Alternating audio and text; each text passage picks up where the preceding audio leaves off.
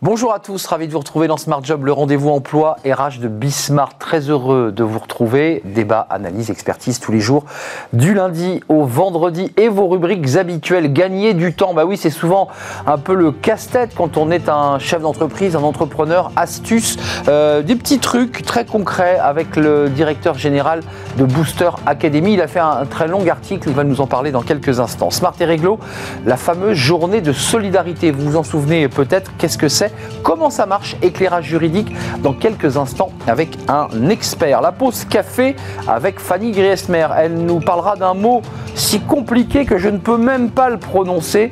Elle le maîtrise, elle le prépare depuis des jours, ce mot. Quand la confiance dépasse les compétences, je ne vous dis rien, euh, on la découvrira dans quelques instants. Le cercle RH avec une émission consacrée à la philosophie. Aujourd'hui, ben oui, les philosophes euh, sont intégrés dans les entreprises, dans les grands groupes. Euh, quel est leur rôle, quelle est leur mission ben, Ils nous aident à faire un petit pas de côté. On en parlera avec eux dans quelques instants. Fenêtre sur l'emploi, eh bien, le secteur de la santé recrute, euh, vous le verrez dans quelques instants, avec la DRH de Corian. Elle sera notre invitée à la fin de notre émission. Voilà le programme, euh, tout de suite, bien dans son job.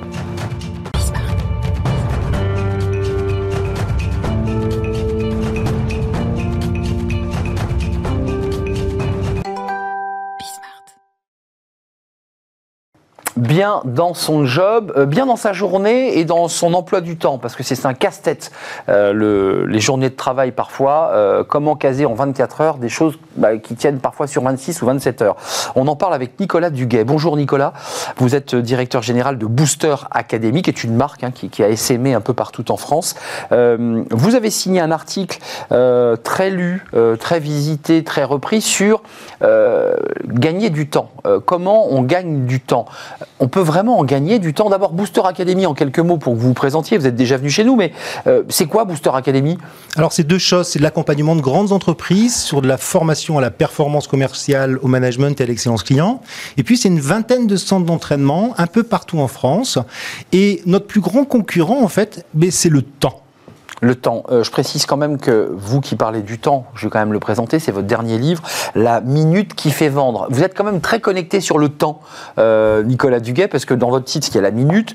Euh, cinq techniques pour gagner chaque jour du, temps pour vous On commence par quoi? Qu'est-ce qu'il faut faire en, conseil pratique? Bah, Sens de la démarche, c'est assez simple en fait. C'est qu'aujourd'hui, dans les entreprises, on parle de coup près, de deadline. Vous voyez, les termes sont terribles. C'est Albert Camus qui disait que créer, c'était vivre deux fois. Et en fait, quand on crée des nouvelles routines, on va gagner du temps, donc on va mieux vivre. Première approche qu'on peut imaginer déjà, c'est de connaître son biorhythme. Vous savez, on est soit du matin, soit de l'après-midi. Je parle bien de travail. Hein. Euh, aujourd'hui, on a des études très précises qui montrent, par exemple, que des étudiants, si on prend un groupe d'étudiants de même niveau et qu'on fait deux équipes avec le même devoir à faire, le groupe d'étudiants qui ferait ce devoir le matin est plus performant que celui de l'après-midi. Dans le domaine médical, on a plus de chances d'avoir une erreur médicale à 15 heures qu'à 9 heures. Hum, ne faites pas opérer à 15 heures, c'est ça que vous dites. Hein. C'est un peu ça. Euh, ça veut dire qu'une manière euh, générale, on est plus performant le matin quand même. On est plus éveillé. Exact. 70% des gens sont plutôt du matin. Parfois, on me dit oui, mais moi, je suis plutôt les deux. Ça peut arriver, mais j'appelle ça un poisson volant. Alors, ça existe, les poissons volants, mais normalement, les poissons, ça nage plutôt. Donc, on a tous une préférence, soit le matin, soit l'après-midi. Et c'est vraiment important quand on dirige une boîte ou des équipes. Hum, euh, je crois que c'est Steve Jobs euh, qui prenait ces décisions que le matin. Il attendait euh, très longtemps. Le soir, il n'en prenait aucune. Puis c'est le matin où il tranchait dans des décisions importantes. ça me fait penser aux, chroniques de Fanny Griesmer qui, dans sa pause café, régulièrement nous parle de ces sujets. ne pas procrastiner individuellement ou collectivement. Qu'est-ce que ça veut dire, ça? Alors, la, procrastination, en fait, c'est la capacité à reporter à plus tard ce qu'on peut finir.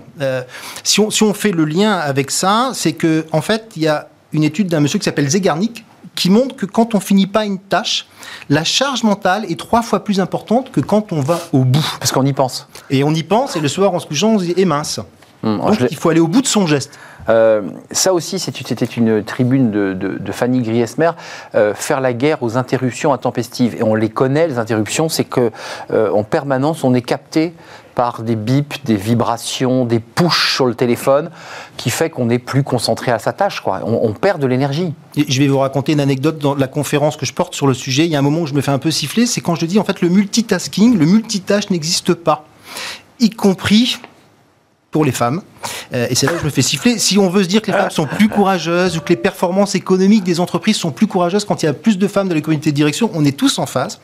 Mais c'est une neurobiologiste, Madame Vidal, qui l'explique. L'étude euh, qui parle du multitasking date de 1882. En fait, on s'aperçoit bien qu'on n'est pas vraiment capable de faire deux choses en même temps. On pourrait se dire quelque chose d'automatique et d'intelligent, entre guillemets, en même temps, comme marcher et téléphoner. Mais en fait, vous voyez bien dans la rue qu'il y a un problème. Hein. On, risque d'écraser des gens. On se bute, ouais. Téléphoner ou regarder un SMS en conduisant, mm. bah, les études de la sécurité routière, elles disent, tu multiplies par 23 ton risque d'accident. Donc, en fait, ça ne marche pas. Concrètement, euh, au-delà du fait que on n'est pas assez performant, parce qu'à chaque fois qu'on s'arrête, on met 3 minutes à se remettre à 100%. Euh, il y a Stanislas Dehaene, le, le, roi de l'apprentissage par neurosciences, qui dit qu'on a un clignement attentionnel et qu'à chaque fois qu'on change de sujet, on perd une demi-seconde. Donc, si on va au bout de son geste, on évite de se remettre à 100% toutes les 3 minutes et on ne perd pas une demi-seconde.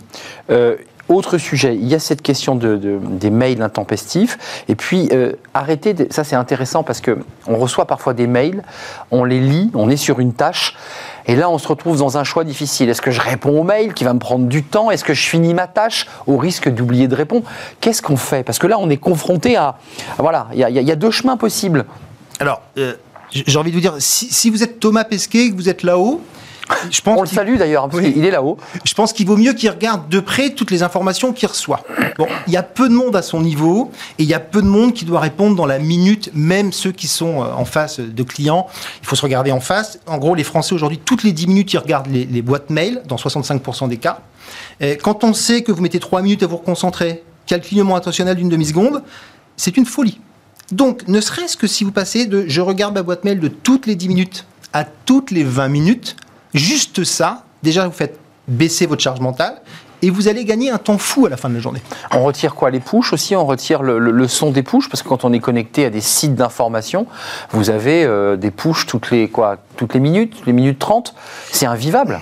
Dans les relations humaines, pour rigoler, je dis souvent euh, attention aux nocifs. Et euh, en techno, c'est attention aux notifs. Hmm. Si on peut retirer une bonne partie de ces notifications, euh, évidemment, on sera moins déconcentré. Euh, je vous dis, moi, j'ai quelqu'un avec qui je bosse, qui est une dirigeante d'entreprise, qui reçoit plus de 1200 mails ou messages par jour. C'est culturellement le mode de management de l'entreprise. Donc, il n'y a pas vraiment d'autre choix, quoi.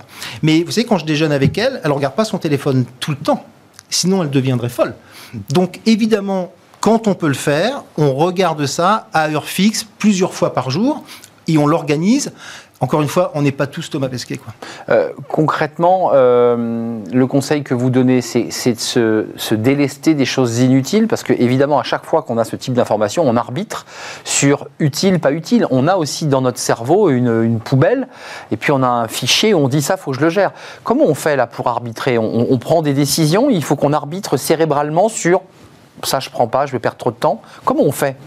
En fait, on fait, on organise sa journée avec. Euh, alors la fameuse to-do list. Alors, je ne parle pas de la to-do list idiote, qui est pour moi la boîte mail. La boîte mail vous fait une to-do list, elle vous envoie de l'info tout le temps. Et c'est une to-do list idiote puisqu'elle casse votre organisation. Je crois par contre à la to-do list de la journée et des tours de liste à la semaine et au mois. Aussi pour une raison euh, de performance mentale, vous savez qu'on adore ça. En fait, moi je vois beaucoup de personnes qui le soir me disent j'ai encore plein de trucs à faire, sur ma to-do list j'ai encore plein de trucs. Mais évidemment, si vous mettez 17 choses le matin, vous savez bien que le soir vous n'y arriverez pas. Il vaut mieux être raisonnable et en mettre 6 pour réussir à en faire 7. Et là, mentalement, c'est beaucoup plus motivant. On est valorisé, ouais. Et effectivement, un peu comme des sportifs pros qui s'entraînent, une to-do list à la journée, à la semaine, au mois. Euh, avant de nous, quitter, quand même, vous êtes très connecté à la notion de, temps. Le temps, c'est de l'argent. Comment on tord le coup à ça? Parce que les patrons vous disent, mais moi, attendez, euh, je veux bien réduire, je veux bien passer de 10 à, 20 minutes pour regarder mes mails, mais 10 minutes d'arrêt, je perds de l'argent. Qu'est-ce que vous leur répondez? Bah, je leur C'est quand même connu, ça. Le temps, c'est de l'argent. Oui, je, je leur réponds, en fait, Aujourd'hui, une entreprise ne peut pas être à côté des démarches RSE. Elle ne peut pas être à côté du bien-être des collaborateurs et on doit participer à la réduction de la charge mentale. Et en plus, avec toutes les études que je vous ai données, le clignement intentionnel, je perds une demi-seconde, je mets trois minutes à me reconcentrer à 100%. En fait, ne pas s'organiser comme ça, c'est une perte de temps. Hmm. Vous avez vu, j'ai pas regardé mon téléphone pendant toute la, durée de l'entretien. c'est quand même assez fort. Vous avez eu peur? Euh, Mais je, me sens vraiment mieux pour le coup. C'est vrai qu'on se sent mieux. D'ailleurs, on a des, quand même des notifications sur euh, smartphone qui nous donnent un, temps de, regard hebdomadaire. C'est assez intéressant. Euh, qui nous donnent comme ça des cadres. on se dit tiens, j'ai moins regardé ou j'ai plus regardé. je voulais quand même indiquer pour ceux qui voudraient approfondir ce qu'on vient de se dire en quelques minutes, cet article du Harvard Business Review qui a été très lu, très vu. Donc continuez bah, aller jeter un œil. Et puis juste un petit mot, la minute qui fait vendre, euh, parce que là c'est vraiment pour les commerciaux. Euh, c'est quoi ça, cette minute qui fait vendre il y, a, comme ça un moment dans la négociation où il y a une minute, faut pas la manquer, c'est ça l'idée? Oui, alors le livre. avec nos co-auteurs, parce qu'on est quatre, hein, euh, en fait on a répertorié les minutes qui font vendre. En fait, c'est jamais la même. Elle peut être au début, elle peut être à la fin. C'est ce moment où on se dit ah bah à ce moment-là j'ai senti que c'était bon. Et on a euh, argumenté avec des techniques scientifiques et des techniques de psychologie sociale, des études scientifiques qui donnent du sens au changement de comportement parce que c'est également un vrai sujet d'arriver à faire bouger les comportements. C'est-à-dire, c'est vous, vous placez du côté du vendeur? Oui. C'est ça, hein Côté commercial. Côté commercial. Dans son attitude, dans sa façon d'aborder, euh, ou, le petit mot de trop, parce que les commerciaux disent souvent, ce qui est dangereux, c'est le mot de trop.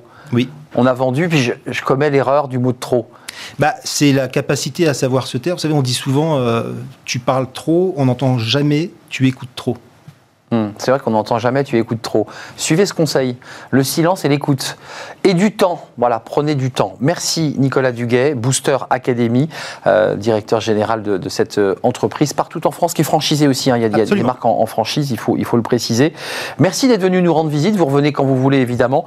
Euh, lisez ce livre, j'ai pas cité l'éditeur, Maxima Édition. Voilà, ça c'est votre éditeur de votre dernier livre. Il y en a eu d'autres avant. Merci. tout de suite, on fait un petit, un petit focus juridique. Vous le connaissez, c'est Smart et la journée de solidarité. Alors c'est une création assez récente, on va tout vous expliquer à quoi elle sert cette journée. C'est tout de suite et c'est Smart et Réglo.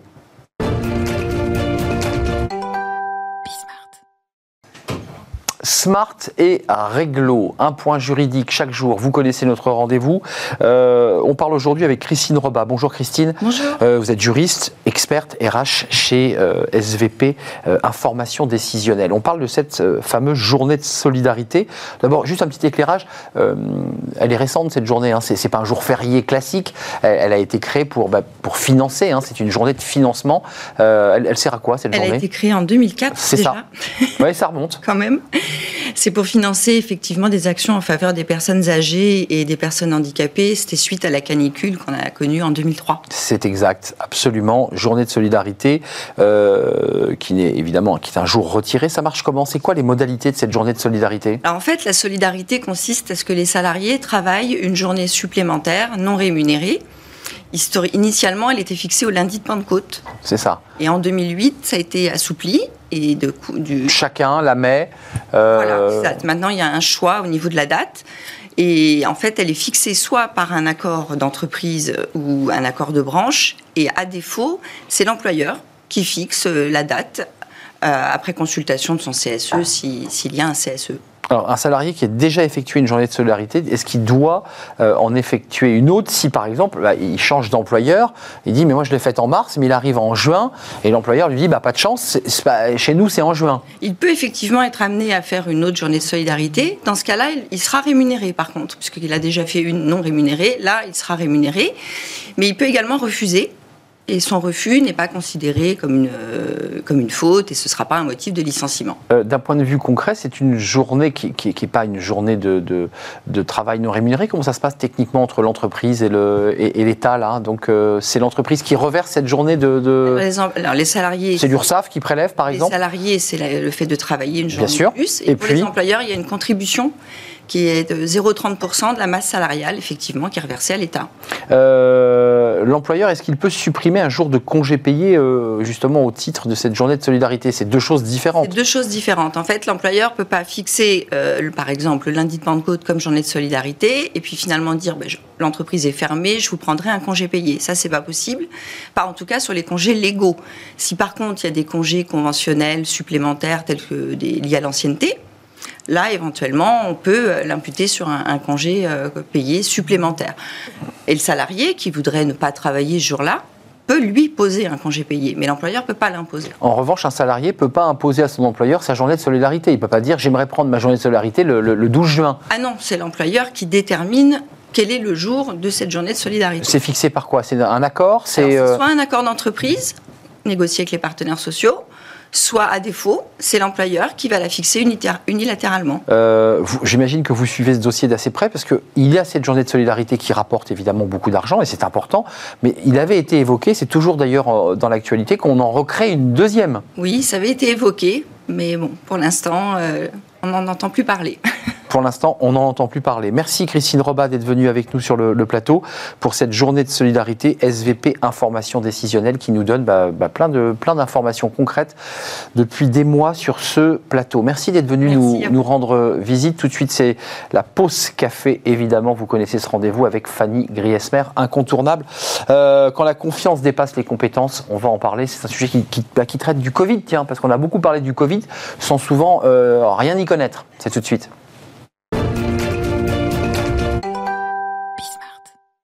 Fanny Griesmer, elle, tend des pièges, elle fait des feintes.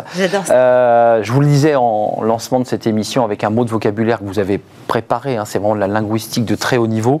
On va parler de la confiance qui dépasse les compétences. J'évoquais le Covid, on a beaucoup parlé de sujets sans être médecin, en ayant des certitudes sur tout et sur rien. Et vous nous en parlez aujourd'hui. Et oui, je viens avec un nouveau mot ce matin. Je tremble. petite pépite, Arnaud, pour enrichir votre, votre vocabulaire. Difficile à prononcer, pas vraiment transparent. Ce mot, le voici, ultra crépidarianisme. Faut le redire une nouvelle fois? Ultra crépidarianisme. Ultra crépidarianisme. Ça, c'est un des, un des plus longs mots. À votre avis, qu'est-ce que ça peut bien vouloir dire? Je ne sais pas. Je ne sais pas. Je Alors, suis dans je vais vous donner un indice. L'ultra crépidarianisme vient de suto ne supra crepidam, une locution latine, hein, qui signifie littéralement cordonnier pas plus haut que la sandale. Ah, ça déjà, on est bien avancé avec Alors, est-ce que vous l'avez? Euh, Le cordonnier pas plus haut que la sandale? Oui. Euh, c'est-à-dire globalement quelqu'un qui, qui, euh, bah, qui parle sans rien savoir. Bravo. En métaphore. J'avais un autre indice, sinon à chacun son métier, les vaches seront bien, bien gardées. évidemment. Bah, voilà, Arnaud, euh, ce mot ultra crépidarianisme, euh, vous pourrez mettre voilà ce mot pour désigner quelque chose que vous connaissez déjà, un phénomène, hein. euh, pire, un sport devenu très à la mode. L'ultra crépidarianisme, c'est cette assurance propre à l'incompétence. En d'autres mots, c'est l'art de parler de ce que l'on ne connaît pas du tout, une mmh. fâcheuse tendance hein, que l'on observe partout, et notamment dans le domaine professionnel. Euh, c'est quoi C'est une tendance à la hausse? Je l'évoquais, la crise Covid a, a, développé l'ultra... Euh, votre constat est le bon, effectivement. Aujourd'hui, tout le monde semble euh, bah, avoir un avis un petit peu sur tout, hein, format formulé aussi par le physicien et docteur en philosophie des sciences Étienne Klein, qui par la même occasion a remis le terme d'ultra-crébitarianisme au goût du jour. C'est vrai que depuis le début de la pandémie, vous avez forcément croisé l'un de ces messages.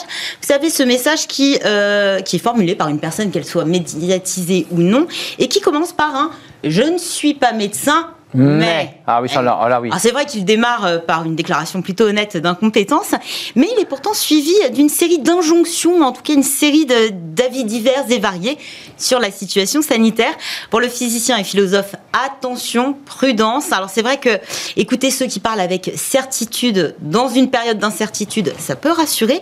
En revanche, les personnes modérées et qui restent silencieuses auraient tout intérêt à s'engager et avec passion pour le bien de tous. Oui, l'ultra crépris d'arianisme. Vous avez vu, je commence à le maîtriser doucement. C'est vraiment un phénomène de mode, un peu une génération d'experts euh, en tout. Hein. Bah oui. Peut-être celle Café du commerce. Où, euh, voilà, où tout va tellement vite bah, que l'on prend même plus le temps euh, de réfléchir, d'approfondir, mais seulement celui de réagir.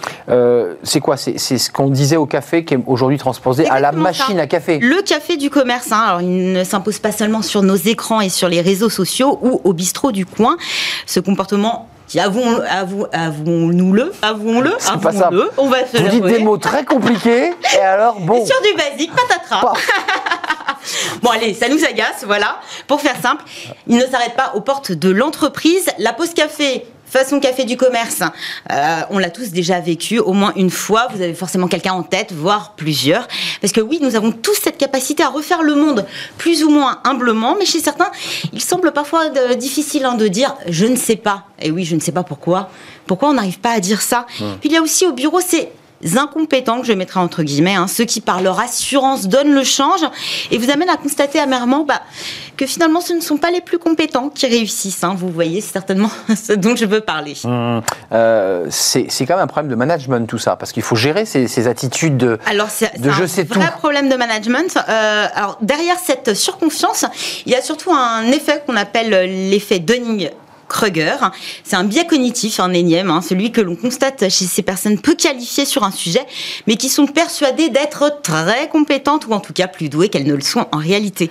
Alors l'effet semble nous donner des ailes, sauf que l'effet inverse se produit chez les personnes plus compétentes. C'est-à-dire qu'elles ont plutôt tendance à se sous-estimer, hmm. sous-estimer leur niveau. Euh, pour faire simple, l'ignorant ignore qu'il ne sait pas, quand le compétent ignore qu'il sait. effectivement, c'est un vrai problème de management. Euh, déjà, le souci des personnes qui se surestiment, c'est qu'elles ont tendance à ne pas apprécier les compétences des autres. C'est un petit peu le fameux voile d'ignorance.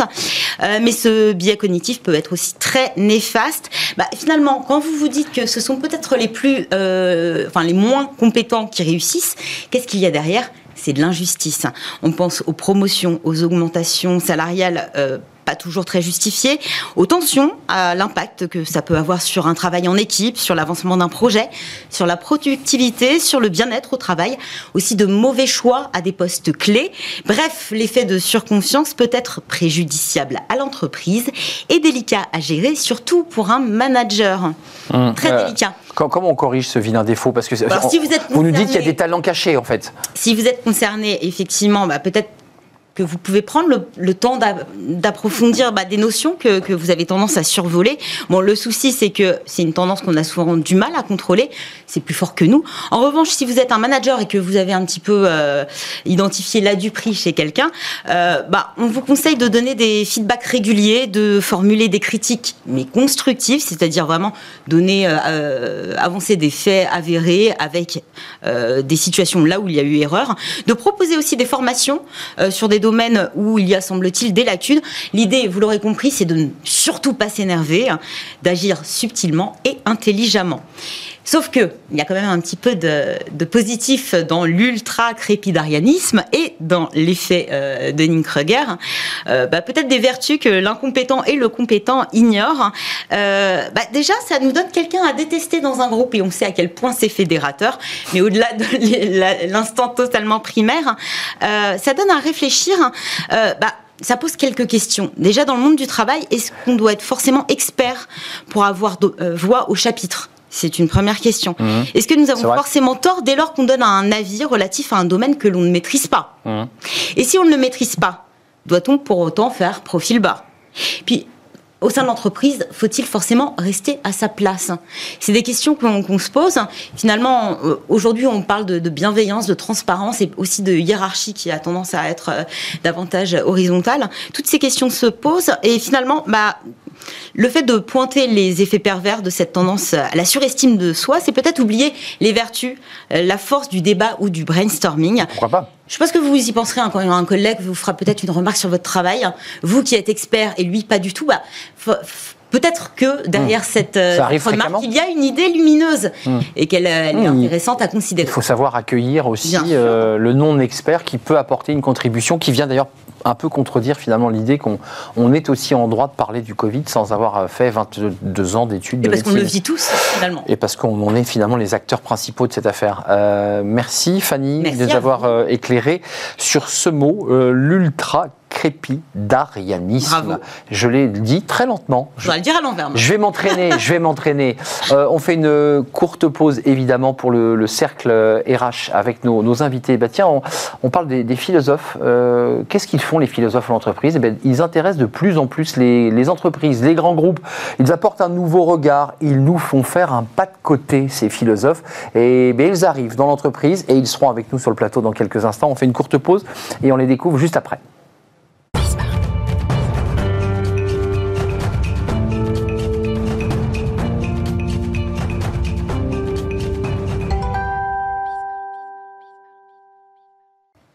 Les philosophes en entreprise, à quoi servent-ils euh, Ont-ils une utilité, ces philosophes? On va en parler évidemment avec eux dans quelques instants. Dans le Cercle RH, une émission que vous avez déjà vue et que nous rediffusons aujourd'hui. Euh, vous allez le découvrir, eh bien, les philosophes ont une utilité. Ils nous apportent un autre regard, nous font faire tout simplement un pas de côté. Regardez cette émission, c'est le Cercle RH, autour de la philosophie en entreprise. La philosophie en entreprise, bah oui, on parle beaucoup de productivité, de, de gains de productivité, d'argent, euh, de crise aussi, puisqu'on est dans la crise Covid. Mais à quoi euh, peut donc servir un philosophe en entreprise? Il y en a de plus en plus, ils sont dans l'entreprise, ils viennent euh, bah, professer. Qu'est-ce qu'ils qu'est-ce qu'ils apportent à l'entreprise? On va en parler avec eux. Peut-être une manière de penser l'entreprise autrement, ou alors les philosophes bah, accompagnent le profit de l'entreprise, l'accompagnent dans son développement, et la philosophie deviendrait donc un outil au service euh, ben, du, profit. C'est peut-être pas ça la, philosophie de ces salariés euh, philosophes. On en parle avec nos, invités. Luc de Brabander, c'est un vrai plaisir de, vous accueillir. Alors vous avez, vous avez écrit évidemment de, nombreux livres. Euh, vous êtes philosophe. Alors est-ce que vous vous définir comme philosophe en entreprise ou pas? Oui, oui, absolument. Ça, vous convient comme absolument, Absolument. Le dernier, c'est petite philosophie des arguments fallacieux chez Erol. Euh, donc là, il y a plein plein de choses passionnantes euh, sur euh, toutes ces espèces de lieux communs utilisés notamment par les managers, qui sont des évidences. voilà, vous tordez le cou à tout cela, espèce d'endormeurs, de gens qui nous endorment. Mm. Et puis vous avez aussi créé quelque chose de passionnant à travers les dessins. Racontez-nous le, avec les dessins animés. C'est quoi l'idée de, de, ce, de ce projet? Disons, depuis toujours, je suis convaincu que la pensée fonctionne avec des images. Image, imagination, c'est pas un hasard. Et donc j'ai une petite société qui s'appelle Cartoon Base qui essaye de dessiner la pensée. J'habite près de Lessines où est née Magritte. Et Magritte, il a un jour dit qu'il fallait dessiner la pensée. Ça m'a fort impressionné. Hmm, dessiner la pensée. Ouais, c'est lui, c'est pas moi. C'est génial. Euh, Thibaut Brière, vous êtes déjà venu et vous êtes philosophe en entreprise, euh, conseiller en management, expert des nouvelles formes de travail. Donc euh, là, on voit aussi dans votre intitulé, c'est intéressant, dans la façon dont vous présentez, il y a déjà la volonté pour vous de rendre les choses concrètes plus concrète. Vous êtes d'accord avec cette idée de, de, passer du concept aussi à, la, à une forme plus réelle euh, très, très, très clairement. Hein. et moi, c'est la fonction que j'ai exercée, hein, philosophe d'entreprise d'un groupe industriel pendant sept ans. Et donc là, il s'agissait très clairement de rendre les choses concrètes, de faire le grand écart entre la théorie et la pratique. 10 clés pour préparer mon entreprise au travail à distance. On est en plein dedans, alors qu'on va peut-être nous annoncer ce soir un confinement dégradé, puisqu'il faudra garder aussi nos, enfants. Euh, comment adapter mes processus? Comment faire évoluer des pratiques managériales? Et c'est sorti chez Erol. Donc vous, êtes, vous avez le même éditeur. Je voudrais vous soumettre cette petite phrase, tiens, parce que ça c'est intéressant, on va faire de la philosophie, mais regardez ce qu'a dit le président Macron. Et je voudrais savoir ce que vous en pensez, vous philosophes. C'est ce qu'il a dit il y a quelques jours, avant qu'il nous parle aujourd'hui peut-être. Nous avons eu raison de ne pas reconfiner la France parce qu'il n'y a pas d'explosion qui était prévue euh, par tous les modèles. Je n'ai aucun mea culpa à faire, aucun remords, aucun constat d'échec. Qu'est-ce que vous dit cette phrase, euh, Luc de Brabander Mais que diriger, c'est un métier qui est, qui est très spécifique parce qu'à un moment donné, il faut prendre sa responsabilité. Et je dis souvent, un dirigeant ne doit jamais hésiter, toujours douter. Donc, l'hésitation, c'est pas bon. Bah là, il n'hésite pas. Hein. Ah non, non, justement, je crois, que c'est bien. Donc, il n'hésite pas parce qu'un dirigeant qui hésite, on va à gauche, à droite, euh, non, c'est pas du tout bon, ni en entreprise, ni en politique. Mais par contre, il doit toujours douter.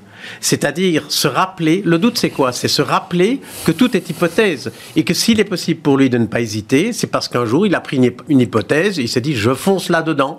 Mais peut-être que le moment est venu pour lui de douter. Hum. En philosophie, le doute est fondamental. Oui. Euh, là, dans cette phrase assez, assez terrible, il n'y a pas de remise en question. Il dit Je n'ai pas à me remettre en question. C'est bien ou pas, ça, ce type de processus? Parce qu'il y a aussi beaucoup de personnes dans l'entreprise qui disent et qui accusent leur patron, leur manager, mmh. de ne jamais se remettre en question. Même lorsqu'ils se trompent. C'est-à-dire qu'ils commettent une erreur mais il n'y a jamais un moment donné où on pose le masque et on dit écoute, voilà, là, là je me suis ramassé, c'était une erreur. Quelque part, pour les collaborateurs, c'est aussi une manière de, se dire bah voilà, il a, il a une forme d'humanité.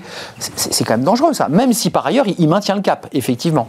Oui, c'est toute la difficulté du, dirigeant aussi, c'est d'être seul. Hein. La solitude du dirigeant sur dont on parle beaucoup, euh, elle se traduit là-dedans, c'est-à-dire qu'il risque sans cesse de s'enfermer dans une détermination hein, qui, peut être, qui peut être juste, mais il doit toujours rester ouvert à la possibilité donc de se remettre en question. Et le grand risque du dirigeant, c'est l'arrogance. Hein. Euh, l'arrogance, étymologiquement, à regarder, c'est ne plus se remettre en question, c'est ne plus se poser de questions. vous ne dites pas que le président est arrogant? Je vous vois venir. On peut, on peut en tout cas le. Vous n'osez pas le dire, mais vous le dites. Non, non, on peut. Là, en l'occurrence, je ne sais pas s'il estime, s'il est convaincu de ne pas avoir co- commis d'erreur. euh, Je veux dire très bien. Euh, en revanche, euh, il doit être. Est-ce que il est dans Est-ce qu'il va dans ce sens parce qu'il est entouré par des phénomènes de cours et ça, ça arrive très très souvent par des dirigeants qui du, et qui du coup vont tous dans la même direction. Est-ce qu'il a autour de lui, par exemple, des conseillers capables de lui dire les choses, Des de- philosophes? le parler vrai, Hmm? Exactement, le parler vrai. Vous êtes d'accord avec cette idée? Ah oui, oui, tout à fait. Il Un philosophe, il, il décale aussi la, la- la- la pensée. Ah oui, il a un privilège. C'est ce qu'on appelle le fou du roi. Il a un privilège Ben oui. de remettre en question. De, euh, je crois que, disons, dans les entreprises, il y a une partie chiffrée où la comptabilité, l'informatique. Et être rigoureux, bon, il suffit de le décider. Mais il y a toute la partie non chiffrée, non chiffrable. L'éthique, l'image de marque, la créativité, etc. Et là, je revois beaucoup de patrons sont pris au dépourvu. Pour moi, la, la philosophie, c'est l'outil de la rigueur quand il n'y a pas de chiffres. Et c'est vrai pour le président de la République ou pour les patrons d'entreprise. Là, en l'occurrence, il a des chiffres. Il a des chiffres. mais C'est là où ça devient intéressant. Il a des tableaux de bord. Oui. Et il doit quand même, malgré tout, de tout cela, en extraire quelque chose qui n'est pas du chiffre. Oui, mais c'est assez contrairement- troublant. Contrairement à ce qu'on dit, les chiffres ne parlent jamais d'eux-mêmes. Nous faisons parler les chiffres. Ça, c'est l'ingénieur en mathématiques qui parle. Parce que Ouais. vous êtes philosophe, mais une grande partie de votre vie, Oui, oui. ça a été de faire des maths. Oui. Euh, Ben, com- ouais. Comment on bascule là? Comment on se dit j'ai fait des maths Oui. et puis après je deviens un philosophe et je m'intéresse justement à l'entreprise? C'est c'est une route presque logique parce que Pythagore, il était philosophe mathématicien, Ouais. Bertrand Russell, Descartes, les x, y, on appelle ça les axes cartésiens. En fait, la séparation est assez, assez récente. Pour moi, la philosophie, c'est le niveau su- suivant d'abstraction. C'est quand il n'y a plus de chiffres. Mais en fait, la démarche est la même. hein, c'est la rigueur, la rigueur dans la pensée. Mais euh, excusez-moi, je, je reviens à des choses très prosaïques. Euh, quand vous entrez sur un parking, vous garez votre voiture, je ne sais pas si les philosophes ont une voiture ou un vélo ou leurs chaussures, mais en tout cas, ils rentrent dans une entreprise et ils sont face à des gens qui, eux, sont dans les chiffres, dans le marketing. Pas tous, pas tous. Pas tous. Pas tous. Non, le, le DRH, le, le responsable de l'éthique, toute la, la vision d'entreprise. On parle beaucoup en France de raison d'être. On ne construit pas une raison d'être avec des chiffres. On construit ça avec son, son cœur, ses tripes. On ne construit pas ça avec des algorithmes. Et c'est là que le philosophe est- est- peut jouer un rôle clé. Bah, je vous pose la question, puisque vous lancez le, le sujet des algorithmes. Est-ce qu'un philosophe, il, il a, il a les, les muscles assez solides et les, et les neurones assez forts pour lutter contre les algorithmes qui, sur ce plateau, sont partout? C'est-à-dire qu'on a des dizaines d'invités qui viennent nous expliquer que c'est l'alpha et l'oméga de la vie. Et même chez les DRH, aujourd'hui, il y a des algorithmes de recrutement. Qu'est-ce que vous leur dites? Vous leur dites, je vous accompagne à moins souffrir ou, je vous fais regarder votre, votre, votre système différemment? C'est-à-dire, Est-ce que vous accompagnez le développement économique d'une entreprise ou vous êtes un peu des gens qui les empêchaient de tourner en rond? Alors d'abord, en tout cas pour moi, pour ma, part, pour ce qui est de, de ma pratique, je les, aide à prendre conscience euh, de, notamment de leur philosophie, de leur philosophie sous-jacente. Typiquement, les algorithmes, eh c'est une philosophie euh, derrière, évidemment déterministe, euh, ou dans lequel on, on ne va croire que on va essayer de mettre en œuvre uniquement des choses qui ont été calculées. Là, c'est clairement une philosophie, par exemple, leibnizienne derrière, où on pense qu'on va pouvoir déterminer, déterminer de manière rationnelle quel va être l'optimum euh, dans lequel il faut aller. Et donc, euh, euh, relativement à la question du travail à distance, par exemple, euh, l'entreprise algorithmique, eh bien, ça va être l'entreprise qui va euh, confier à un algorithme le soin de déterminer quels vont être les postes télétravaillables, devant être télétravaillés, quels vont être, et quels doivent être les postes euh, qui sont plus, qui sont pourvus de manière plus optimale en étant euh, travaillés de, manière hybride ou en présentiel. Et donc confier euh, la gestion d'une entreprise, ça, ça arrive déjà hein, dans un- un- l'un des plus grands fonds de pension américains, est, est dirigé déjà par des algorithmes. Pas simplement pour des allocations d'investissement, mais également pour recruter, pour savoir qui promouvoir, etc. Toutes les conversations sont C'est enregistrées. effrayant ce que vous dites hein, quand même. Oui. C'est-à-dire qu'en fait, c'est l'entreprise intelligente qui, qui échappe à l'homme. Enfin, l'homme a créé l'algorithme, en fait, c'est comme une machine qui décide. Et alors le rôle du philosophe là-dedans, ce n'est pas de dire euh, voilà ce qu'il faut faire ou ce qu'il ne faut pas faire, c'est d'aider le dirigeant à prendre conscience de ce qu'il fait quand il le fait, et donc de pouvoir décider de manière plus responsable. Dans votre dernier livre, il y, a- il y a un sujet, euh, ça c'est le mathématicien, alors il y a souvent les forces apolliniennes et dionysiaques, c'est-à-dire la, la création et, la, et c'est ce que vous expliquez finalement, il faut être un, un grand artiste, c'est celui qui arrive à structurer l'énergie et l'émotion qu'il a en lui, sinon ben, ça n'émerge pas. C'est peut-être vrai aussi pour un patron, non? On peut, voilà, il faut avoir ces deux qualités, dionysiaque, et apollinienne. Mais voilà, c'est tout le côté humain. On ne sait pas programmer les paradoxes. Donc, il y a quelque chose qui échappera toujours aux algorithmes. C'est ce qui fait de nous vraiment un être humain. On dit les algorithmes sont puissants, mais évidemment, c'est pour ça qu'ils sont construits. La raison d'être d'un outil, c'est d'être plus puissant que l'homme. Imaginez quelqu'un qui fait des lunettes pour voir moins bien. On dirait, mais, mais ça va pas, non? Et donc, La raison d'être d'un outil, et donc l'algorithme, c'est très très bien, mais il ne couvre qu'une partie. Et puis la vraie question, qui a programmé Qui sont les programmeurs bon, imaginez que Des ingénieurs, des mathématiciens. Oui, mais imaginez par exemple que les grands algorithmes aujourd'hui aient été programmés par des femmes ou par des Éthiopiens, ou par des, gens de mon âge, ou eh bien, ce serait complètement différent. L'algorithme n'est jamais qu'une une déduction à l'infini, bien au-delà de ce qu'on peut faire, d'un cadre que l'homme a décidé. Hmm. Et là, restera la responsabilité. L'algorithme ne va pas sortir de son propre. Donc il y a un déterminisme de l'algorithme, si je peux me permettre. Il y a une philosophie, en fait, dessous, sous-jacente, bien sûr. ou non? Le, le jeu d'échecs, c'est clair, la machine peut faire des milliards de milliards de parties, beaucoup plus que l'être humain peut imaginer, mais il ne peut pas, lui, dire tiens, je vais faire le cheval, je vais le faire aller 2-2 pour voir ce que ça donne. Quoi. Ça, il peut pas. Ah non, sauf si le programmeur lui a dit, mais ce ne sera pas lui-même, etc. Il y a toujours une frontière. Il y a quelque chose que l'algorithme ne peut pas dépasser. C'est le cadre dans lequel il a été mis pour déduire à l'infini, comme il l'a très bien dit. Un thème qui est passionnant pour les philosophes, que vous avez euh, eu à faire, vous, dans votre quotidien de mmh. philosophe en entreprise, c'est les sophistes. Euh, alors, c'est un des thèmes de votre livre, oui. c'est espèce de novlangue. Alors le sophisme, c'est un mot euh, euh, grec, mais, qui, mais qu'aujourd'hui c'est la novlangue. C'est l'utilisation de formules un peu toutes faites du manager qui veut tout bousculer avec des lieux communs, des tautologies dont vous parlez dans votre livre. Et vous dites en plus, et ça c'est un, drame, j'aimerais vous entendre, c'est amplifié par Internet. Euh, pour ou contre Internet, c'est pas le sujet. Vous dites il est là, bah, mais c'est ni bien ou mal, c'est bien et mal. Bien et mal, absolument. Parce que dire ni, bon ni mauvais, ça dépend de l'usage que l'on en fait. On peut se dire, ben voilà, on verra bien. Non, c'est bon et mauvais. En même temps, pour un professeur, pour un papa, pour un, médecin. C'est très bon. C'est bon et mal. Mais en même temps. Et, donc, les, mots qui sont l'arme des sophistes, parce que et ça revient à mon sujet, les mots aujourd'hui dans la technologie doivent être précisés. Quand on dit par exemple une voiture autonome, hmm. mais on n'a jamais vu un objet aussi peu autonome qu'une voiture autonome. Elle dépend de capteurs, de logiciels, de machin, etc. De satellites. On devrait dire une voiture automatique. Automatique, ça change tout. Le Bitcoin, quand on dit c'est une crypto-monnaie, mais non, c'est pas une monnaie, c'est pas une monnaie. Et donc, on parle du Bitcoin dans les pages économiques, on devrait parler de Bitcoin dans, les pages des jeux vidéo. Des jeux vidéo, et, de la tech. Eh bien, de la, exactement. Et c'est sans jugement de valeur. Donc, les mots sont plus importants que jamais. Le cloud, le cloud. J'étais avec un banquier l'autre jour. Il me dit, nous, on a mis nos informations dans le cloud. Bon, mais dites-moi, qu'est-ce que c'est?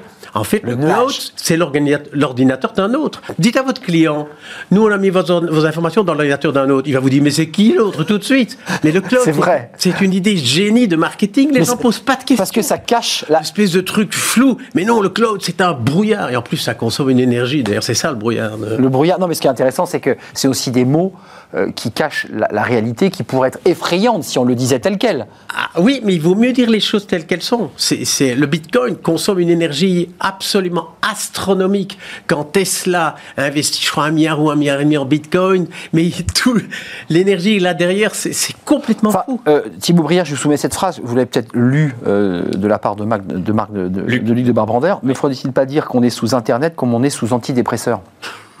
je trouve cette phrase incroyable. C'est, c'est, euh, Dieu est mort, vive le Prozac, qui était, qui était Andy Warhol, qui, qui, se rapproche un peu de cette phrase comme ça, un peu incroyable. Vous, soutenez cette. Vous êtes philosophe en entreprise. Vous avez croisé des sophistes. Vous en avez vu beaucoup des sophistes sur l'entreprise. C'est ce qu'on pourrait appeler en langage courant euh, un beau parleur utilisant des tautologies, euh, et, vous endormant. Oui, oui, oui. C'est un peu ça, le sophiste? Alors, oui, c'est complètement ça, évidemment. Euh, Platon dit que c'est un salarié de la discussion. Hein. Il le compare à un doreur de pilules. Et alors, euh, moi, ma fonction dans l'entreprise a été, pour une part, justement, d'être un sophiste. C'est-à-dire que le patron qui m'a... Pris au piège de votre métier, en fait. Pour une part. C'est-à-dire que le patron qui m'a engagé, il veut engager un philosophe, mais en fait, ce qu'il attendait de moi comme travail explicitement en interne, c'était d'exercer un rôle de sophiste, c'est-à-dire de défendre, d'abord de mettre en mots sa philosophie d'entreprise, d'en faire un livre, et ensuite de l'enseigner en interne et à l'extérieur. Donc moi, j'étais payé clairement pour enseigner une philosophie, ah pour professer une philosophie déterminée, comme un enseignant en philosophie enseignerait Hegel ou Aristote. Il se demande pas si, on lui demande pas de savoir s'il est lui-même hegelien. On lui demande juste d'être spécialiste de la pensée. Hum. Eh bien, en entreprise, qui est quand même pour une large part le règne des sophistes, hein, les, les, managers, les dirigeants sont des sophistes. Le propre d'un dirigeant. Mais c'est négatif dans votre bouche ou pas? Pas, pas, pas, pas, uniquement. En tout cas, ça doit, ça doit permettre de s'interroger. C'est-à-dire que le propre d'un dirigeant, ce n'est pas de dire la vérité, c'est d'établir la confiance. Hum. Or, établir la confiance, le propre des escrocs ou le propre d'un euh, dirigeant de secte, c'est de, mettre les gens en confiance. Et, et ensuite, de, de, les trahir ou, ou, de les voler ou, ou, ou d'en abuser. Éventuellement. En tout cas, cette rhétorique de la confiance et cette absence du concept de vérité en entreprise doit nous interroger. Mais la philosophie de, votre livre, Luc de Brabander, sur cette idée de, tordre le cou aux sophistes, qu'est-ce que vous voulez dire fondamentalement? Qu'est-ce que vous voulez dire à ceux qui veulent lire votre livre et à ceux qui sont dans l'entreprise? Quel est le message mais il y a toujours eu des fake news. Il y a toujours eu Edgar Morin qui va avoir 100 ans, un de ces quatre. Il a, il a écrit, je crois, en 60, un livre sur la, rumeur d'Orléans. Bien sûr. Qui partait. Ces femmes enlevées dans les sous-marins dans la Loire. Je connais très bien ce sujet. Donc voilà, les, fake news, c'est pas neuf. La seule différence, c'est qu'aujourd'hui, on peut cibler les fake news. Du temps d'Edgar Morin, la rumeur d'Orléans partait partout. On ne savait pas qui la lisait. Tandis qu'aujourd'hui, comme je sais tout, je peux faire une fausse rumeur pour un public donné et voir la, rumeur contraire pour un autre mmh, public. Je peux cibler. Et les sophistes, ils ont une arme de persuasion massive. Et c'est ça. C'est démultiplié par Internet. Ah oui, c'est ça. C'est ça le, danger. La qualité. C'est ce qui est passé avec le Brexit. Bon, en gros, c'était pas trop difficile pour les algorithmes de savoir qui était pour, qui était contre. Et donc, celui qui était contre, eh bien, ils pouvaient prendre ceux qui étaient déjà contre et renforcer leurs croyances, ceux qui étaient pour les déstabiliser, avec des rumeurs différentes. Soyons précis, puisque une nouvelle fois, le patron de Facebook a été entendu euh, par la Chambre. Et de nouveau, il a été interrogé sur cette question. Il était question de Facebook et, de cette société euh, euh, voilà, d'achat de, de, de, vote. Mhm. Vous y voyez quand même un grand danger pour l'entreprise, mais si je vous entends bien, pour la démocratie. Mais ça, c'est sûr. Ça, c'est sûr. En fait, Facebook et, Amazon n'ont rien fait d'illégal. Ils se sont développés à une vitesse inouïe. C'est 20 ans. Facebook n'a même pas 20 ans. C'est dingue. Mark Zuckerberg, qui ressemble à un étudiant encore là, auditionné par le, Congrès. Ils se sont développés dans un univers vide. Vide. L'Europe a tout laissé faire. Aujourd'hui, en 20 ans, on est devenu captif. J'ai lu l'histoire d'Internet. Ceux qui ont. Euh, Berners-Lee et un Belge sont allés voir le cabinet de Delors il y a 30 ou 40 en disant un truc, un truc Attention, Attention, c'était au CERN Il n'a même à peine été reçu, c'est ce qu'il dit dans le livre. Alors Berners-Lee est parti au MIT et la, suite, et la suite on, on, la connaît. Évidemment. On la connaît. C'est sûr qu'il y a un danger. On ne contrôle plus rien. C'est, il faut absolument qu'on, qu'on, qu'on comprenne la logique des algorithmes. Si nous tous les trois, on fait en même temps clic sur n'importe quelle demande de Google, on ne va pas avoir la même réponse parce que on sait, Google sait très bien que nous ne sommes pas les mêmes et que donc, en fonction de nos profils, on va avoir des réponses. C'est le, oui? Excusez-moi, c'est la même question que je vous repose au début de l'émission hmm. parce qu'il nous reste peu de temps et c'est passionnant ce que vous nous dites. Quand vous dites ça, on a l'impression que vous êtes en rupture de finalement ce grand modèle qu'on nous vend comme, comme le bonheur la, et, la solution à tous nos problèmes. Vous, vous êtes en rupture avec cela En critique. En, critique. Pas en rupture, en critique. Il faut retrouver la pensée critique par le doute, le doute. Parce que le faux et le vrai, en fait, Facebook, ça, ne les intéresse pas de faire du faux et du vrai. Ce qui l'intéresse, c'est faire de l'argent. L'argent, bien sûr. Et, et, on se rend compte que le faux, on a plus envie d'être collé à son écran avec du faux que du vrai. Et donc, ils font du faux. Ils font C'est terrible. Ils font du faux, pas pour faire du faux. Pour nourrir. Pour faire de l'argent. Bah oui, c'est du marketing, en fait. Exactement. Et des algorithmes qui ont été construits pour, en fait, garder les gens en, en attention sur l'écran sont petit à petit devenus des algorithmes qui font du faux. Pas pour le faux, mais pour attraper les gens. Thibaut Brière, pour conclure, parce que c'est très fort ce qu'on entend là. Euh, c'est de la critique, c'est pas de la rupture, c'est de la critique. Oui, oui, oui, euh, tout à fait. Et pour moi, c'est vraiment le, rôle de la philosophie et du philosophe dans l'entreprise que justement que de réinsuffler euh, de l'esprit critique, de la pensée critique, c'est-à-dire de la réflexivité, de la capacité à se remettre en question, à se reprendre pour se corriger. Ce qui permet de développer justement euh, de l'agilité dans les, dans les organisations. Or, le danger euh, dont, on parle depuis, depuis un certain temps ici avec les algorithmes, c'est que ça pousse à, à, à, aller dans une certaine direction, à trouver la rationalité, mais dans un sens. Mais l'algorithme, lui, il n'est pas capable justement de se corriger, de se reprendre, etc. Donc il y a un vrai danger, excusez-moi. Oui. On, on, est désapproprié. On est désapproprié. Parce que le philosophe veut qu'on s'approprie finalement notre propre conscience, nos pensées. Là, on perd tout ça. Oui, mais on ne le peut en entreprise que parce que d'abord, en entreprise, on a été abéti. Il n'y a pas de pensée critique. Toutes les formations, toutes les formations en entreprise sont des formations techniques. C'est vrai. Pour la quasi-totalité, les humanités en tant que telles n'y ont pas leur place. C'est hors, hors les murs. On est d'accord. C'est hors les murs. Sauf avec votre présence quand vous y allez. Et on obtient justement, et avec les, avec les mêmes causes, on obtient les mêmes effets. C'est-à-dire que tant qu'on n'aura pas, on se, une entreprise ne se donnera pas les moyens de réinsuffler de la pensée critique en interne, que ce soit dans ses formations ou que ce soit par l'institutionnalisation d'une fonction critique dans l'entreprise, on obtiendra les mêmes effets. C'était un plaisir de vous accueillir. Je serais resté encore plus longtemps. J'ai envie de vous dire que si je croise Mark Zuckerberg, imaginons, Oui. je lui propose que vous veniez euh, chez lui. Ah oui, moi je, je voudrais bien parler avec lui, ça c'est sûr. On sent que vous avez ce désir aussi d'ouvrir un débat avec, ces, ces- ces jeunes euh, tycoons Oui, de oui, la c'est- tech. C'est clair, parce qu'ils ils ont changé le monde et c'est dommage de ne pas être là-dedans. quoi. C'est. euh, Ça manque de philosophie finalement, d'un esprit critique. Oui, mais bon, on connaît bien les États-Unis, ils ne fonctionnent pas comme chez nous, hein, c'est sûr. Eh oui, Euh, oui, oui, le pays des lumières, le pays des philosophes. Bon, C'est- à part, à part Benjamin Franklin, je crois que. Oui. Hmm. Luc de Brabander, Petite philosophie des arguments fallacieux, ça c'est votre dernier livre, et puis il y a ce Oui. travail que vous faites Oui. euh, sur l'image, euh, et dont vous parliez tout à l'heure, qui est passionnant euh, en faisant référence à Magritte. Et puis je précise évidemment Thibaut Brière que 10 clés de- pour le travail à, à distance, on est en plein dedans, lisez-le, il est coécrit avec Caroline Del Torchio, parce que si je la cite pas, il me fera la tête, et c'était important de le signaler, elle était venue sur notre plateau. C'était un plaisir de vous accueillir, messieurs. Nous Ve- aussi. venez, venez le plus souvent possible, voilà, faire des débats avec nous, avec des chefs d'entreprise, avec des DRH. série, on peut faire une série, hein, thème par thème. On va vous Thème faire- par thème. D'ailleurs, je précise que ce livre-là rentre dans une collection. hein, euh, Oui, c'est oui. une collection évidemment très riche. Euh, et le dernier, c'est Petite philosophie des arguments fallacieux.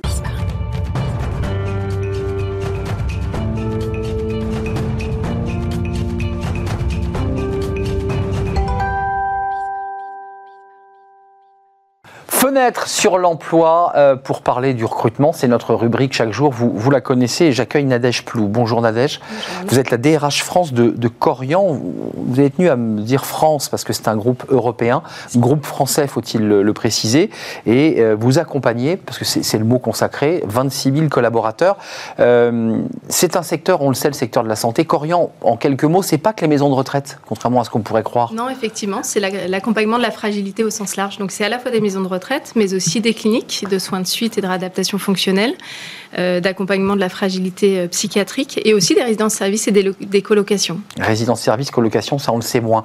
Euh, on sait que c'est un secteur en tension. 2025, euh, il y aura besoin de 500 000 aides-soignantes parce que notre population vieillit, il faut être accompagné, on le sait. Ce sont des, des chiffres. Et ce qui est vraiment passionnant, et c'est ce que vous allez nous raconter, c'est que chez Corian, vous avez décidé, bah, j'allais dire, de prendre votre destin en main et de prendre vos responsabilités. Racontez-moi, vous avez, pour le dire simplement, décidé de, bah, de jouer avec des passerelles avec des entreprises qui ne sont pas du secteur de la santé et à qui vous allez dire ohé, on recrute. C'est comme ça que vous faites. Ah, C'est un peu comme ça, alors sans le haut et haut recrute, mais, Mais on en fait tout cas- effectivement ça. Euh, en fait, plus exactement, depuis maintenant euh, plusieurs années, depuis trois ans, nous avons beaucoup travaillé déjà sur les dispositifs d'évolution professionnelle avec la validation des acquis par l'expérience. Et nous accompagnons chaque année entre 300 et 400 personnes qui sont dans notre entreprise. Et donc, nous nous sommes posés en nous disant bah, que faire pour attirer davantage de talents, parce que l'objectif n'est pas tant d'aller chercher des compétences techniques, mais des compétences comportementales. Et donc, Les nous- soft skills. effectivement. Excusez-moi, c'est quoi chez vous, dans vos critères, les compétences comportementales pour ceux qui nous regardent? Parce que vous nous le direz au cours de l'émission, vous recrutez, vous cherchez des apprentis. Euh, c'est quoi les compétences C'est comportementales l'attention aux autres, c'est l'ouverture, c'est aussi la stabilité émotionnelle, parce que c'est des métiers d'engagement, c'est des métiers de sens, des, des métiers d'engagement. Donc, euh, il faut avoir une certaine stabilité émotionnelle. Et effectivement, nous recrutons à la fois des apprentis, donc des jeunes de moins de 29 ans, mais aussi d'entreprise à entreprise, cette fois-ci des personnes qui sont en reconversion professionnelle. Alors, vous avez inventé, parce que vous l'avez fabriqué, vous l'avez, ça c'est vraiment une aventure que vous menez en tant que DRH, euh, des emplois passerelles avec les dispositifs de transition collective qui avaient été euh, décidés en, décembre, on en avait parlé sur ce plateau, puis mis en place en janvier. Racontez-nous comment ça marche. Euh, vous faites passer des salariés de, de groupes de grandes distrib vers chez vous. Comment vous faites? Alors déjà, il faut saluer tout le travail qui a été fait par les équipes, hein, donc euh, avec un, un, directeur formation extrêmement engagé, et puis des opérationnels aussi euh, dans nos maisons, des aides-soignants expérimentés, des directeurs d'établissement qui ont ça chevillé au corps pour pouvoir accueillir de nouveaux talents. Et alors comment nous faisons? Donc euh, il y, y, a un point névralgique, c'est déjà aller se présenter en fait à ces secteurs d'activité. Ah oui. Donc on organise des réunions collectives. Nous avons commencé il y a un petit mois, avec d'ailleurs en présence d'Elisabeth Borne, la ministre du Travail, pour aller présenter à des personnes qui aujourd'hui font le nettoyage chez de Richebourg nos métiers d'être Les salariés sont devant vous Exactement. Donc les salariés sont là. On leur explique dans quelles conditions ils pourraient nous rejoindre. Et puis ensuite, il y a un point névralgique qui est celui du SAS d'orientation. Donc là, ils sont 10. Donc vraiment une petite promotion parce que le but, c'est d'avoir euh, leur attention, de capter leur attention et de bien les identifier pendant cette semaine-là. Et donc pendant cette semaine, ils vont rencontrer des aides-soignants, rencontrer Aller nos sur métiers. site hum. Pas sur site, pas encore sur site compte tenu des, des dispositions Oui, sanitaires. Mais Mais, enfin, c'est tout comme. Ça devient concret. C'est tout comme, exactement. C'est c'est tout à fait concret. Et on leur explique ce métier. On va aussi regarder si, en termes de niveau de français, de mathématiques, ils ont le, le niveau requis ou suffisant pour qu'on puisse les accompagner. Et ensuite, pendant 14 mois, alors là, ils rejoignent le site. Ça, c'est la C'est formation. concret. Pendant 14 mois, auprès d'un aide-soignant expérimenté qui est détaché à 100% de son temps et qui les accompagne pour passer une validation des acquis au terme de ces 14 mois devant un jury pour être aide-soignant diplômé d'État. Précisons que c'est- c'est un diplôme d'État national. hein. C'est vous les préparez dans vos CFA, puis ensuite ils sont devant un jury. Euh, Il y a un gros écrémage ou pas? Parce que c'est vrai que c'est sélectif quand même. Vous- il y a- C'est assez paradoxal. C'est un secteur en très forte tension, mais le jury a quand même des critères draconiens. Alors, c'est effectivement des, c'est un, un métier de sens, c'est un métier d'engagement, donc forcément les, les critères sont importants. Il n'y a plus de concours euh, pour entrer en IFAS euh, depuis maintenant un an, et donc, mais par contre, le niveau est un niveau assez élevé de ce diplôme. Donc, on les prépare un maximum possible pour qu'au terme des 14 mois, ils obtiennent ce diplôme. Pour la validation des acquis, on est à plus de 70% aujourd'hui de, de validation. Donc, euh, ça se passe déjà bien en termes d'accompagnement, et là, on redouble d'attention pour qu'ils l'aient tous au terme des 14 mois. Expérience de Richebourg, petite promotion parce que c'est du pas à pas, mais, mais, mais, Monoprix, vous avez fait la même formule, OE, OE, réunion pédagogique de présentation, et là, vous avez plus de monde encore, avec beaucoup de femmes, c'est des métiers de femmes, mais aussi des hommes. Ah oui, alors là, on attire 10% d'hommes. Alors cette réunion mal. collective, elle aura lieu le 19. Donc là, vous êtes, euh, c'est une grande, une grande aventure qui s'ouvre. 19 mai, 19. le jour où les terrasses ouvrent. C'est la semaine prochaine, c'est ça. Il y a les terrasses et, la Et réunion collective. N'oubliez pas, allez prendre un verre, mais allez à la réunion collective. Pourquoi? Pour dire, je suis étalagiste, je suis en caisse, j'ai un emploi précaire, je n'ai pas forcément de diplôme pour certains. Alors, ils ne sont pas en emploi précaire aujourd'hui, ils sont majoritairement à temps complet chez Monoprix. D'accord Ce sont majoritairement des femmes et un peu d'hommes qui sont étalagistes ou hôtesses Mmh. de caisse et qui souhaitent se destiner à ces métiers. Et il faut saluer en fait ce que la DRH de Monoprix a mis en place depuis maintenant plusieurs années, puisque dans, leur, dans le cadre de leur entretien annuel, ils peuvent émettre de souhaits d'avenir professionnel. Et il y a euh, au bas mot 600 personnes à l'échelle de la France qui ont euh, identifié un projet professionnel dans le métier des seniors. Donc on commence par une soixantaine de personnes la semaine prochaine, parce que nous sommes pour l'instant sur le territoire de l'île de France, et puis ensuite on essaimera sur la France pour attirer de nouveaux talents. Nous avons besoin d'avoir ces talents. Hum, Ces talents, euh, ces envies, parce que je pense que ça part d'une forte envie.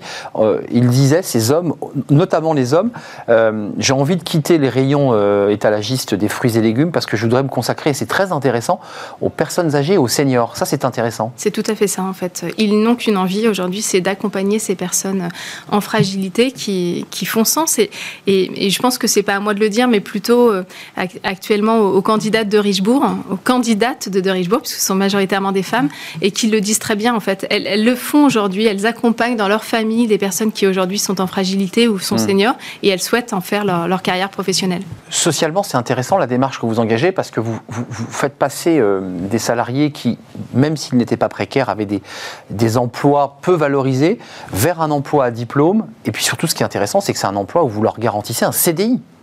Exactement. En fait, ils rentrent oui. en poche avec une promesse d'embauche euh, qui euh, fera droit. C'est au motivant ça dans la 14 mois. poche quand même. hein. C'est ça, ben, ça donne aussi plus d'énergie et de motivation pour passer cette formation. Et donc, euh, ils rentrent avec ça, avec ce sésame qui leur permet, au terme de cette formation, d'avoir un CDI au sein de notre bassin, d'un bassin d'emploi proche de leur, euh, proche de leur domicile. Donc ça, c'est important, évidemment, de ne pas À temps partir complet. et à temps complet. Et à temps Euh, complet. les salaires, comment ça se passe? Parce que c'est c'est un sujet qu'on a déjà eu ici, notamment dans, dans les métiers de la petite enfance, dans les crèches, euh, où les femmes, notamment, se plaignent des niveaux de salaire. Là aussi, vous, vous faites un effort aussi sur les salaires? Alors, chez Corian, nous avons travaillé depuis 2019 avec les partenaires sociaux à de nouvelles grilles salariales, à la fois sur les métiers d'aide-soignant, mais aussi d'infirmier. Et donc aujourd'hui, le premier niveau de, salaire d'un aide-soignant chez Corian, c'est 1906 euros, dont le Ségur. Donc c'est au-dessus des rémunérations qu'ils ont aujourd'hui. Et donc ça leur permet pour certains de faire des gaps de 20 à 30% Donc c'est très attractif. Euh, en matière de développement, ça c'est une stratégie d'intégration des talents sur la base des soft skills avec le diplôme. Il faut préciser que euh, ne pourront rentrer chez vous à l'issue de cette formation que si vous avez le diplôme. C'est très important. Euh, comment vous expliquez finalement que vous soyez, vous, entreprise privée, obligé de créer vos propres écoles?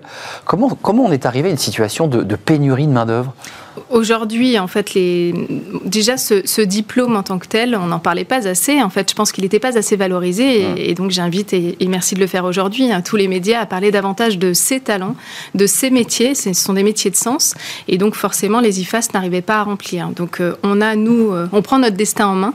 Et je pense que c'est important, en plus des places dédiées dans les IFAS, il y a à peu près 20 000, 20 à 25 000 places dans les IFAS chaque année, bah, de pouvoir amener une pièce, une pièce à l'édifice, une pierre à l'édifice. Donc, c'est ça. Mais c'est aussi, c'est aussi l'apprentissage en septembre, on a 300 postes qui s'ouvrent d'apprentis aides-soignants. D'apprentis aides-soignants. Vous, me disiez que Sciences Po allait mettre aussi la main à la pâte pour les accompagner, certains en tout cas, qui auraient des difficultés en langue française, de pouvoir leur donner des cours en accompagnement en plus euh, pour être sûr qu'ils aient le diplôme au bout. C'est en cours, effectivement, et, l'objectif, c'est de pouvoir les mettre au bon niveau de français. Et donc, ce travail est en train d'être fait avec le directeur de la formation. Avant de nous quitter, on, le dit, les chiffres sont euh, évidents. Euh, la population vieillit, il y aura de plus en plus de personnes de plus de 80 ans.